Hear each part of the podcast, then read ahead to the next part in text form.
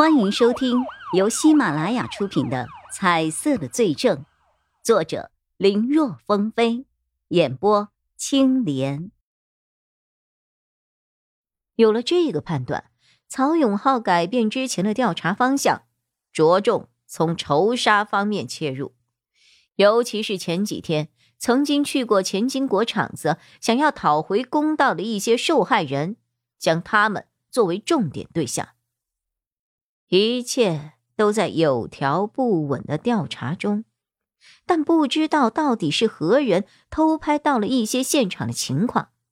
在曹永浩安排好调查方向的第二天下午，各大媒体纷纷报道开来，说是 A、B 市出现了一个严惩不良黑心商贩的人。这个人专门针对那些昧着良心赚黑心钱的人下手。在让这些人付出应有的代价后，还会将他们的心脏塞入他们自己的嘴里。有的媒体甚至给凶手取名为“剑心猎人”，意思是，在这个人的手里，只能是有良心的商贩才能够活得下来。这些报道瞬间引起了轩然大波，舆论纷纷质疑和指责相关部门的不作为。网上却是更多人开始叫好。现在的这个社会就是需要这种类似蝙蝠侠和钢铁侠一样的为民除害的侠客。或许是受到了监管部门的严查，又或者是因为报道的影响，平日里热闹的夜市也立刻冷清了不少。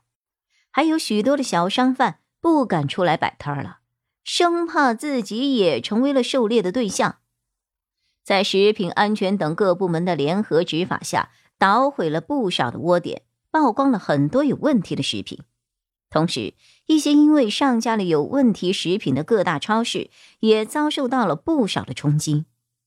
刚开始还以为只是食品方面受影响，但随着民众这种不信任的情绪逐渐蔓延，又波及到了日用品、化妆品、家电等领域。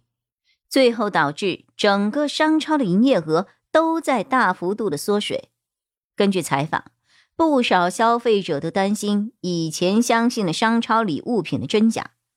在这一波的浪潮中，唯有号称 A 市之味、专门销售食品饮料方面的全国大型连锁超市环宇生鲜超市独善其身，因为在这一次的检查当中。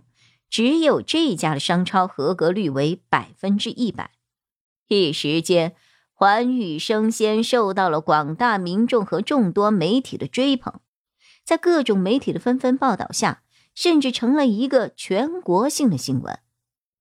一场严厉打击生产有害食品的整风运动也就此展开。借着这股风，环宇生鲜顺势推出了一个新的销售口号。严选产地，直供自家厨房，带给您和家人最新鲜、最安全的美味。环宇生鲜的股价也因此连续几天大涨，截止最近一个交易日，更是上了涨停板，再创历史新高。不少人也因此赚得盆满钵满，其热度一时都压过了早前报道的剑心猎人。剑心猎人的报道冷却了，但这个案子却受到了省厅的高度关注。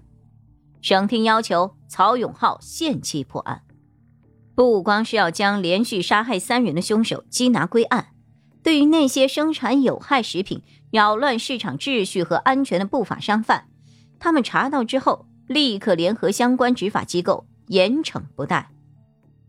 在调查三名死者的社会关系时，除了钱金国和新权有生意往来，新权又和冷欣欣有一定的交集之外，这三个人之间并没有其他共通的地方，这让调查再一次的陷入了僵局。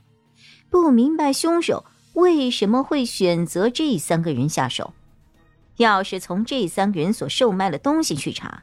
那无疑是大海捞针，可是，在没有其他更有价值的线索之下，也只能如此了。就在这一筹莫展之际，又有一名受害者出现了。死者名为易不惑，是一家私人牙科诊所的负责人，也是一名医生。怎么会是医生呢？曹永浩看到那熟悉的现场，就知道凶手再次作案了。但他有些疑惑，为何这次的目标突然变成了医生？经过调查发现，这名医生多年前曾因为使用过非法疫苗闹出过问题，后来花了不少的钱和几名家属私下里达成了协议，才保住了他的医生执照。不过，从那天开始，他也不敢在原来的地方混了，于是跑到了 A、B 市，创办了这个牙科诊所谋生。从他的账册和一些进货信息中发现，这个人并没有痛改前非、老实做人。他开的牙科诊所所用的材料的质量和标注的价格完全是不成正比的，属于是典型的消费欺诈。发现这一点。曹永浩明白了，凶手选择的目标方向并没有改变，其下手的人依旧是那些不法的黑心商人，只不过从食品到医疗，这个凶手的切入的角度跨界了。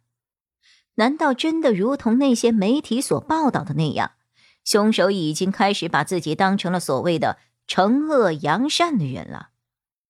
曹永浩的心里。有些担忧，如果真的是这样的话，那这个人极其危险。这种人如果不尽快的抓捕，那一定还会有下一个受害者的。这些不法的商贩固然可恶，但是这些可以交给执法机关和法律来惩戒。要是人人都是执法者，那这个世界岂不是乱套了？不加以限制的权利，最终带来的只会是毁灭。而且，一般的人如果见血太多，极其容易失去自我，最终可能变成一个滥杀无辜的屠夫。曹队，我觉得应该着重调查一下钱金国和易不惑之间的关系啊。大多数时候都在一旁默默学习的叶一辉突然开了口。本集播讲完毕，感谢收听，更多精彩内容，请在喜马拉雅搜索。青莲嘚不嘚。